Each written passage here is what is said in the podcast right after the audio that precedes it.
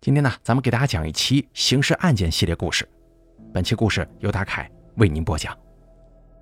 讲故事之前呢，咱们先声明一下，这是一个由九十年代中国北方某著名的省会城市里发生的真实案件改编而成的故事。当时案件由于过于激进而没有被媒体报道。后来呢，是一名女作家通过到女子监狱调查采访，这才大白于天下的。其中部分内容稍作改动和增加。本故事中的所有人物姓名均为化名。一九九七年端午节前夜，一个叫做郑喜春的三十岁出头的女人跌跌撞撞地推开了长春市某派出所的大门。她无力地倚靠着门框，豆大的汗珠在她额间流淌。她一字一顿地说：“警察，我来报案。”值班民警诧异地问道：“你是哪里的呀？报什么案呢？”女人说。我叫郑喜春，我丈夫王伟杀人了。值班民警将信将疑地问道：“怎么回事？你丈夫怎么杀人了？”女人说：“他把女人领到我们家，先把人家掐死，再烧掉，杀了好几十个人呢。”值班民警看着他浑身散发着浓烈的酒味儿，以为他这是喝多了说胡话，就安慰他说：“行了，你回家吧，以后少喝点酒。”可是他却表情木然地说。真的，我不骗你们，我们家的地炉里还有没烧成灰的女人骨头呢。值班民警说下大天来也不相信，还是一个劲儿安慰他说：“你回家去吧，啊，下回少喝点酒。”他没敢回自己家，在漆黑的夜色中摸索着来到母亲的家里。看到女儿魂不守舍的样子，母亲焦急地问：“春儿啊，你这是咋了？是不是两口子吵架了？”他木讷地说：“妈。”不是吵架，是他杀人了。听了这话之后，母亲吓得脸色煞白，一下子就瘫软在了床上。姐姐一把扶住了母亲，对妹妹说：“春儿啊，你赶快说清楚，到底怎么回事？”郑喜春说道：“王伟杀了好些女人，我不想再替他瞒下去了。我今天到派出所报案，警察都不相信我。”姐姐说：“那咱赶紧打幺幺零报警啊！”姐姐用颤抖的手拨通了幺幺零报警，可是人家说这事还是得找当地派出所。于是姐姐又拨通了当地派出所的电话。派出所的民警说：“我们刚才传唤了王伟，他说是他们小两口吵架，他媳妇赌气才来报的假案。”姐姐鸡翅白脸地说：“不，我了解我妹妹，她是个闷人，绝对不会报假案的。”值班民警说：“我刚才通知了所长了。”你们把郑喜春带过来吧。于是，爸爸妈妈、大姐、二姐、妹夫全家出动，陪着他又来到了派出所。所长让他待在派出所的楼上，把他娘家人都先打发回去了。所长说：“你要是怕回家挨打，今天晚上啊，就先在这儿待着吧。”他诅咒发誓说：“警察同志，我真没瞎说，王伟是真的杀人了。不信的话，我带你上我们家去看看。”随后，所长领着四个警察，随着他就向他家走去了。到了门口，所长示意他去敲门。他战战兢兢地敲响了门。丈夫从门镜里一看是他，马上就把门打开了，热情地说：“春儿啊，你可回来了！这么晚了，在街上溜达，可别冻坏了。”所长一看王伟这么疼媳妇儿，当时就松了口气，打着哈哈说：“王伟啊，我们走了之后，你可千万别动手打媳妇儿啊！”王伟的脸上堆满了笑容，说：“我知道，所长，这打是亲，骂是爱嘛。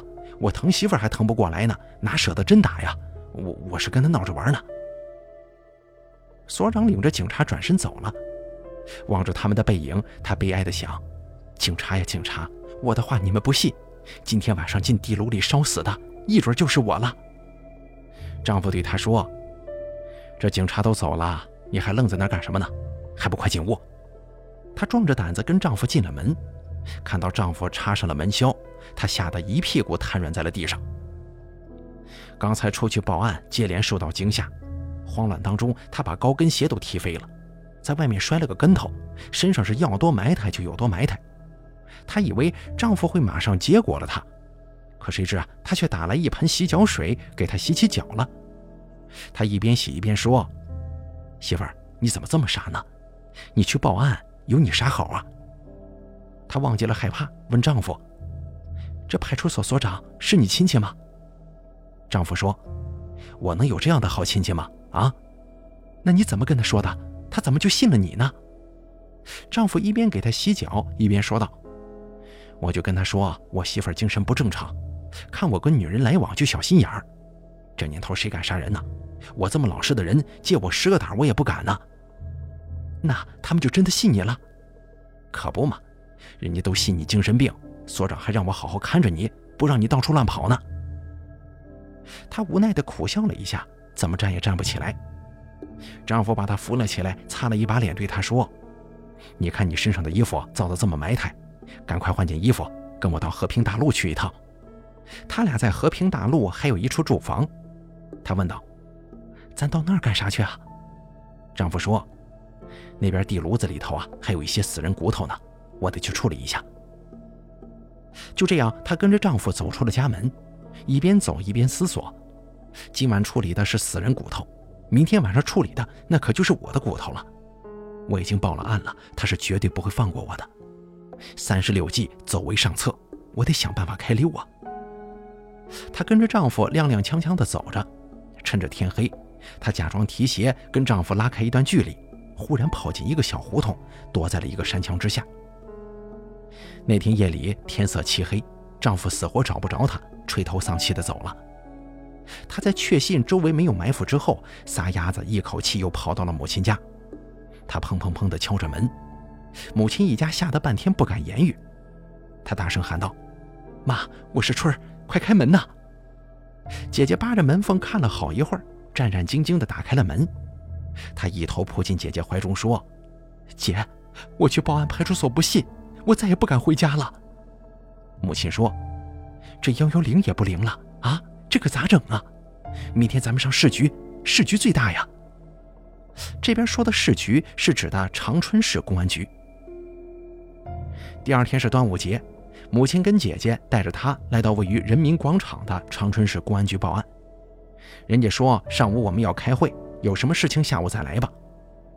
他们失望地回到家中，越想越害怕呀。要是在家等到下午，说不定早就被王伟那个恶魔给杀了。全家人六神无主之际，忽然之间电话铃响了起来。他战战兢兢地拿起听筒，里面传来二姐的声音：“春儿啊，这案子咋整啊？”他说道：“上午去报案了，人家让咱下午去。”二姐说：“我们同事的弟弟是兰家派出所的所长，我咨询他了，他说如果事实准确，我们可以接案。”他跟母亲立刻打车来到兰家派出所，详细的讲述了案情经过。兰家派出所的民警非常负责任。他们马上派人跟着他来到了他位于和平大路的那处房子。打开门一看，地炉里的人骨头已经被人拿走了。不过，细心的民警在现场勘查，发现墙角的一个纸盒箱里面有血迹。他们掀起院子里的砖头，发现砖头下面撒着很多骨灰。他们包了一包骨灰拿回去化验了。化验结果很快就出来了，骨灰系多个女子的。这铁一般的证据证实了他说的是真话呀。不过王伟为什么要接二连三的杀人呢？他跟这些女人到底有什么仇怨？王伟这个恶魔，他披着一张好看的人皮，长得挺帅，是长春市有名的美男子。二十八岁那年，他很是招风啊，追求他的女人是一个赛一个的漂亮。他今天跟这个去舞厅，明天跟那个逛公园，见了漂亮妞就信誓旦旦，海誓山盟。骗走了不少姑娘的贞操。不过日子一长，总有露馅的时候啊。渐渐的，姑娘们就发现了这只恶魔的真面目，于是就联名把他告上了法庭。他以流氓罪被判处十年有期徒刑。从二十八岁到三十八岁，他在监狱里待了整整十年。出狱之后的他无所事事，整天寻摸着找个媳妇儿呗。他转悠到批发市场，一眼就看到在这里工作的郑喜春了。郑喜春，一九六五年生于长春，父母在校办工厂工作，家里有五个孩子，他排行老三。初中毕业之后，在菜市场干过临时工，后来又调到批发市场工作。他家跟王伟家住得很近。王伟虽然觉得她长得并不漂亮，可年龄却只有二十八岁呀，是棵嫩草。他热情地跟郑喜春打招呼：“哟，这不是喜春吗？”郑喜春说：“哟，王哥，这么多年没见，您去哪儿了？”他信口雌黄道：“啊，呃，我前些年到珠海做买卖，媳妇儿飞机失事死了，剩下我一个人孤苦伶仃的，我就回来了。”郑喜春向他投去同情的一瞥，而正是这一瞥增强了王伟的信心，他开始死乞白咧地追求郑喜春，而郑喜春被他美丽的外表给迷住了，觉得他长得特别像唐国强在电影《小花》当中的模样。虽然他比自己大十二岁，可是从背后看特像个小伙子，并且人家也是好歹见过世面的人呐，哎，自己离过婚，模样又不济，能找到这么帅的老公。那可真是烧了高香了。于是，一九九三年六月份，郑喜春跟王伟结婚了。俗话说“狡兔三窟”，他们在长春市六马路、西郊路跟和平大路有三个住处。周围同事都说他命好啊，二婚头还能找到这么好的老公。刚结婚的时候，王伟对他的确不错，她也沉浸在新婚的幸福当中。可谁知好景不长。丈夫整天游手好闲，经常去舞厅跳舞。一九九三年十月五号早上，王伟把一个穿着风衣的漂亮女人领到他们位于六马路的家里了。那个女人叫玉霞，脸上长着一颗美人痣。她跟王伟认识十多年了，现在搞商品批发，想租个房子装货。两人唠了几句，玉霞看过房子之后刚想走，王伟忽然用斧子猛击玉霞的头部。他就这样倒在了地上，然后王伟双手死掐她的脖子，他也拼命的反抗。郑喜春急忙用沙发坐垫捂住了她的脸，活活的把她憋死了。王伟把玉霞戴的假金戒指给撸了下来，把尸体推到床底下，用风衣盖住。而这会儿，郑喜春吓得腿都软了，急忙跑出去上班。王伟出门的时候买了一瓶空气清新剂，往屋里这么一喷，转身到他姐姐家串门去了。时间到了晚上，郑喜春回家吃完饭，躺在了床上。王喜春在地上铺了一块塑料布，把玉霞的尸体从床底下拖出来，放到了这个塑料布上。郑喜春吓得是毛骨悚然呐。王伟说：“你把脸冲墙，我用不着你。”王伟把玉霞的尸体肢解之后，挖出了心肝脾肺肾。他开始把尸骨放在锅里煮，然后又放到地炉里焚烧。他添一根皮柴，就放一块尸骨，火苗呼呼的窜得老高了。郑喜春感到非常害怕。王伟说：“行了，你别考虑这么多，睡你的觉得了。”一九九四年二月十九号是个大年初六，王伟又把一个叫做朱艳的女人带到了六马路汪清街十号的家中。朱艳身高一米七，长得挺漂亮的。郑喜春的心中立马掠过了一丝醋意。王伟介绍说：“喜春呐，这是我们家的老邻居朱艳，我们从小一块长大。她在和平大路的商场当售货员。”一听说这个名字，郑喜春心中老大不乐意了。她知道丈夫年轻的时候曾经追求过朱艳，可人家没同意。这回旧情人相聚，还能有自己的好果子吃吗？王伟家有两间房子，他对妻子说：“你在小屋待着，别吱声。”郑喜春说。你可别再杀人了，王伟说：“放心吧，他要是对我好一点，我不杀他。”郑喜春坐在小屋里，听到丈夫热情地同朱艳唠嗑，他一会儿给他煎饺子，一会儿给他炒菜。他在饭店当服务员的时候，学会了烹饪手艺，整的菜啊像模像样。俩人一边吃饭一边喝酒，朱艳既会抽烟又会喝酒，吃得很是尽兴。过了片刻之后。王伟走进小屋，对妻子说道：“这女的要在咱家住。”郑喜春没敢吱声。到了晚上六点钟，她忽然听到大屋里头有搏斗的动静，出来一看，丈夫正死死地掐着朱艳的脖子，而朱燕用手拽着王伟的胳膊。郑喜春急忙上前按住朱燕的双手，王伟用力一掐，朱燕就这么被活活掐死了。然后，王伟马上把朱燕的尸体肢解并焚烧了。郑喜春问丈夫：“你为什么要把她整死啊？”王伟说：“朱燕在外头有男人，我不掐死她，还给别人留着吗？”一九九五年一月十一号，王伟又把一个叫做陈敏的女人领到了自己在长春市西郊路的住处，进行殴打之后掐死。然后他抢了陈敏的衣物，把尸体直接焚烧。一九九五年十月七号，王伟把一个叫做赵明雪的女人骗到他在六马路的汪清街十号的住所，把对方掐死之后，从他兜里掏出一千块钱。他扒光了赵明雪的衣服，把她的尸体直接焚烧。前前后后干了好几件杀人焚尸的事儿，没被人查出来。王伟的胆子越来越大了。一个多月后的十一月二十二号，王伟又把一个叫做苏玉芬的女人领到六马路汪清街十号的家中。郑喜春心想啊，真是邪了门了。丈夫领进家来的女人都是大高个子，长得也都贼漂亮。他们有的是丈夫的旧相识，有的是丈夫在舞场上认识的新相好。他们怎么就一点也没有警惕性？随便到男人家里去呢？正在寻思着，忽然她听到大屋里有女人的尖叫声。她出来一看，原来丈夫正在强奸苏玉芬。苏玉芬不断的挣扎，而王伟给她来了一个先奸后杀。郑喜春不能容忍苏玉芬跟王伟刚才发生的那一幕，于是他帮助王伟把苏玉芬给掐死了。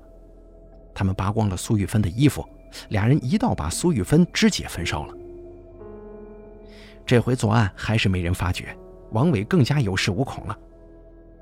一九九六年元旦，王伟又把一个叫做高丽的女人骗到他们在长春西郊路的住所，用同样的方法害死了高丽，抢了她的衣服之后，把她直接焚烧。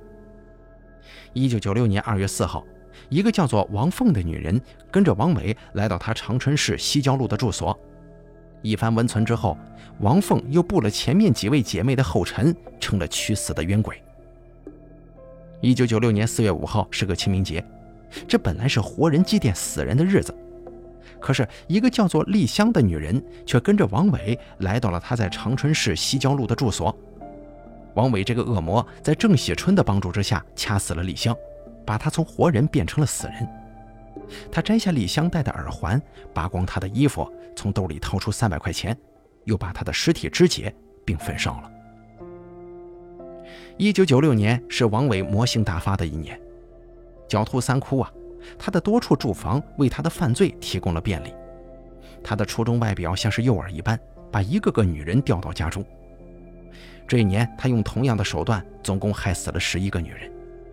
他实施的杀人犯罪当中，有的是先把被害人奸淫之后掐死，有的是将被害人捆绑起来进行殴打后掐死，然后把尸体肢解焚烧。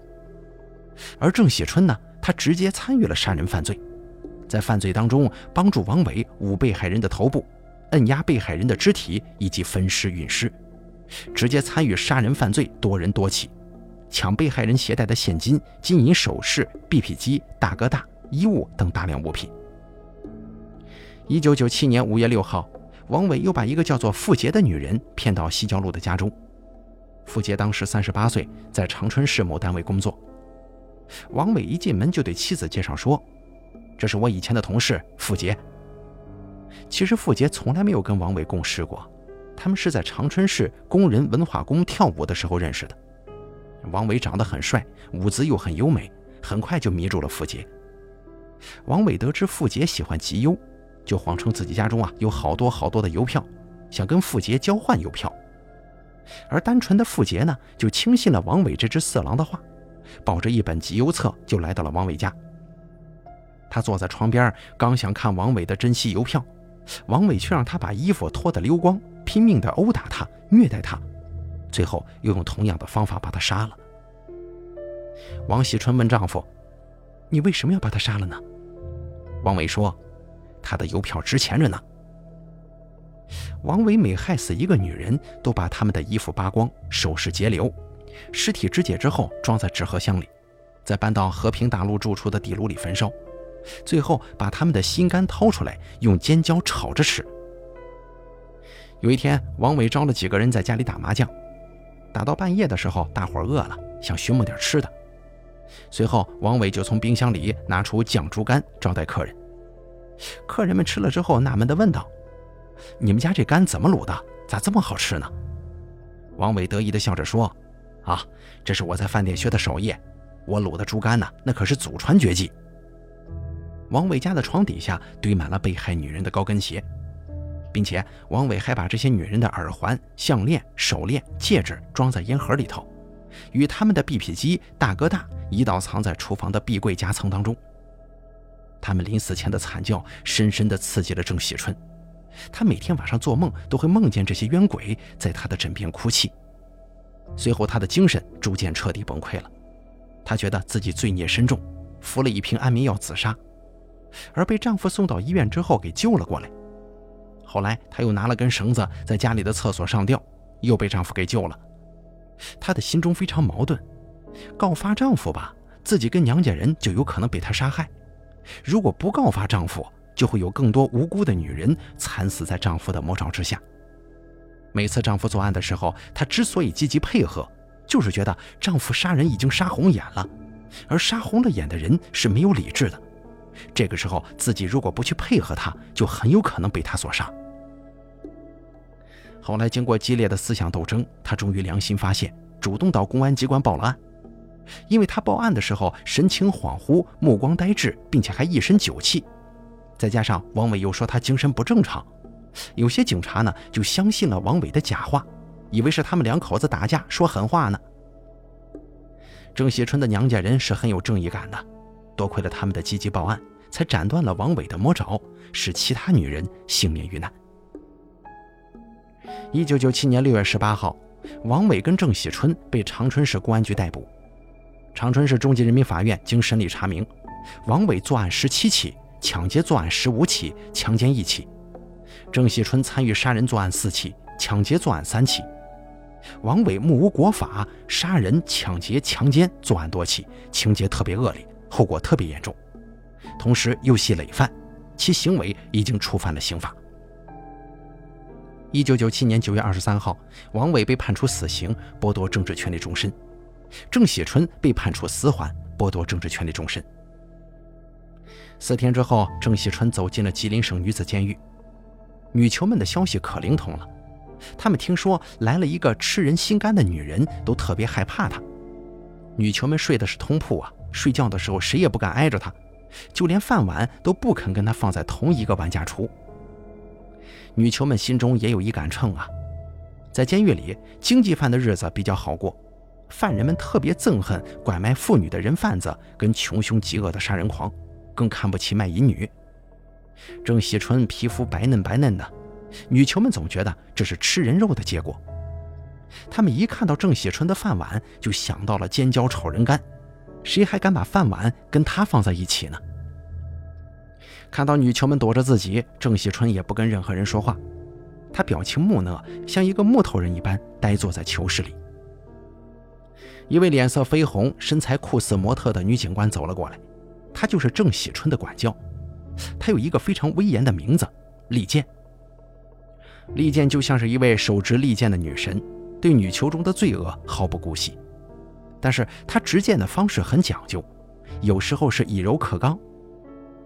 他看到女囚们不愿意挨着郑喜春睡觉，就给她安排了一个单人床铺。看到她精神恍惚，就寸步不离她的左右，时刻观察她的动静。郑喜春面无表情，眼里射出冷漠的光。利剑在一遍又一遍地找他谈话之后，终于摸清了他的思想脉络。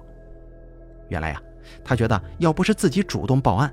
公安局到现在也查不出这桩连环凶杀案，自己主动报了案，有重大立功表现，可是公安机关呢却恩将仇报，把自己投进了大狱，还判了个死缓。早知如此，还不如不报案呢。利剑和颜悦色地找到郑喜春谈话，首先肯定他主动报案的这一面，同时又严厉地指出，甭管是否被胁迫，你郑喜春毕竟是参与了杀人、分尸和运尸。杀人应当偿命啊！你郑喜春参与了四次杀人，早就该吃四颗枪子了，可政府却给你留了一条命，这本身就体现了坦白从宽的政策，体现了法院对自首者的宽大。一开始的时候，郑喜春不以为然，对利剑警官的话左耳朵进右耳朵出。利剑不死心呐，仍旧苦口婆心地开导着郑喜春，同时又在生活上无微不至地关心他。他不思饮食。利剑给他端来病号饭，他干活手慢，利剑又根据他的身体状况给他安排了暗工的工种，就是熨烫服装的兜盖。这个活是非常轻快的。郑喜春一个星期就掌握了要领，拿下了工序。郑喜春虽然不惹事儿、不违反纪律，但整天沉默寡言。利剑琢磨着，再这样下去，人就变傻了呀，必须让他与人有交流才行。即使是与囚犯之间的交流，对于治疗他的心理疾患也是有好处的。他三天两头的找郑喜春谈话，终于打开了他的心扉。他对利剑说：“李管教，我不想杀人，每次都是王伟逼着我的。他杀人杀红了眼，如果我要不听他的话，他会顺手把我给杀了。每次作案我都害怕，时间长了，这精神刺激的我脑子都木了。到了监狱，女犯们都不理我，我这样活着还真不如死了。”利剑发现郑喜春求生的欲望还是很强的，就反复做女犯们的工作，对他们说：“郑喜春参与杀人那是被胁迫的，要不是他主动报案，还不知道有多少姐妹要惨死呢。咱们应该关心他才行。”在利剑的鼓励之下，女犯们开始跟郑喜春唠嗑了。慢慢的，人们消除了对他的恐惧。随后，利剑又鼓励女犯们跟他睡在一个通铺上，把碗放在一个碗柜里。郑喜春虽然表面上看起来有些木讷，但心中啊却跟个明镜似的。他从利剑身上感受到了监狱人民警察对罪犯人权的尊重，也以积极的劳动回报管教们的关爱。王伟、郑喜春的案例是令人震惊的。别着我在看这个案子卷宗的时候，心中一阵阵发抖。探讨王伟的犯罪心理，他是一个典型的杀人淫虐狂。他长着一副好皮囊，特别讨女人喜欢。有些漂亮女人上杆子追求他，他也就顺水推舟假戏真做了。年轻的时候，他以谈恋爱的名义玩弄了很多妇女，是女人把他告上法庭，送进监狱的。他在铁窗之下生活了十年，这十年正是他身体健康、性欲旺盛的时期。他心目中的偶像是个漂亮的高个子女人，十年的性压抑使他对女人充满了渴望。十年的铁窗生涯，又使他对女人充满了憎恨。当他出狱的时候，首先要报复的一定就是女人了，而且还得是高个子的漂亮女人。王伟出狱之后，最想娶的就是高个子的漂亮女人，但是他的犯罪前科使他的欲望不可能实现，他就只好将就了郑喜春。郑喜春长得不漂亮，又是二婚头，根本就不是王伟心中的伴侣。当这个蜜月的新鲜劲儿一过，王伟必然要去搜寻新的猎物。他的心里已经扭曲变态了，他每折磨残杀一次漂亮女人，都会有一种极大的快感。他的多处住宅为他的作案提供了便利，而公安机关迟迟没有侦破此案，又使他变得有恃无恐，变本加厉。在这些被害的女人当中，有的是他过去追求过的目标，有的是他在舞场上最近新搜寻的猎物。杀人淫虐狂通常都是在与他人有紧密的肉体接触的情况之下才犯罪的。杀人淫虐狂的犯罪手段，从使用刀枪到撕裂人肉。当受害者被打伤或者杀死之后，要是没有被发现的话，他很有可能转向其他地方，对另外一个受害者以相同的方式犯罪。杀人淫虐狂通常是用窒息的方法将受害者杀死。在他观看受害者遭受痛苦的过程中得到性满足，他们常常把受害者肢解。杀完了人之后，他没有任何犯罪感，甚至一点都不紧张。王伟杀完人之后，可以心安理得地去打麻将。杀人淫虐狂往往有吃人的习俗，这种类型啊是由食人肉的食人皮以及喝人血的淫血皮构成。他们通过食人肉、喝人血而达到性满足。当食人者吃受害者的心脏的时候，他并不一定是为了满足身体的必须，而是通过吃人的勇气之所在来摄取敌人的精华。毫无疑问，王伟有变态心理人格，有丧失伦理而且毫无顾忌的特点。对于郑喜春的犯罪心理，我一开始的时候百思不得其解：这些被害女人跟他无冤无仇，他为什么要助纣为虐呢？逼着我苦苦思索这个案例。忽然，郑喜春向我讲述王伟时的情景，在我脑海当中浮现了。他用爱怜的语气对我说：“王伟年轻时候的照片，就跟唐国强在《小花》里的模样一样。跟我结婚的时候，虽然是四十岁的人了，但是身材从后面看就跟小伙子一样，可帅了。他这种人呐，到哪都招风。我忽然茅塞顿开了。郑喜春非常爱王伟，她的第一次婚姻就是被别的女人夺走了丈夫，因此她对插足于他们夫妻之间的女人非常戒备。当丈夫把漂亮女人领到家中的时候，她心里是很不情愿的。那些女人跟丈夫的调笑声，深深刺激了她的心。当王伟第一次杀人的时候，郑喜春并没有思想准备。她看到丈夫大清早就把一个漂亮女人带回了家，心中已经窝了一把火。所以，当看到丈夫掐对方脖子的时候，她的本能反应就是用沙发垫去捂对方的脸。害怕再一次失去丈夫的心理，使她迈出了罪恶的一步。这一步又成为王伟要挟她的资本。王伟当着她的面去强奸别的女人，这一幕更加刺激他对漂亮女人的仇恨。王伟又威胁她：“如果你告发我，我就连你和你的家人一起杀了。”恐惧和仇恨使他上了贼船，他不自觉地成了王伟的帮凶。但是他的良心毕竟没有完全泯灭呀。他每参与一次杀人，良心都会受到谴责。正是这残存的良心，使他选择了自首之路。这个案子深深地震撼了我的心。对于这个罕见案件中的女主角，吉林省女子监狱的警察们并没有把她打入另册。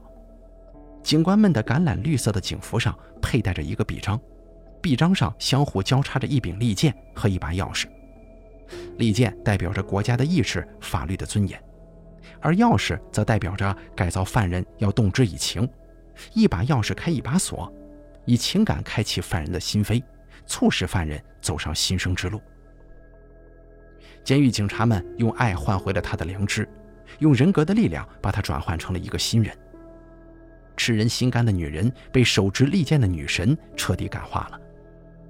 由于郑喜春改造态度好，一九九九年十月二十七号，他的刑期从死缓减为无期徒刑。好了，咱们本期刑事案件就给大家讲到这儿了，感谢您的收听，咱们下期节目不见不散。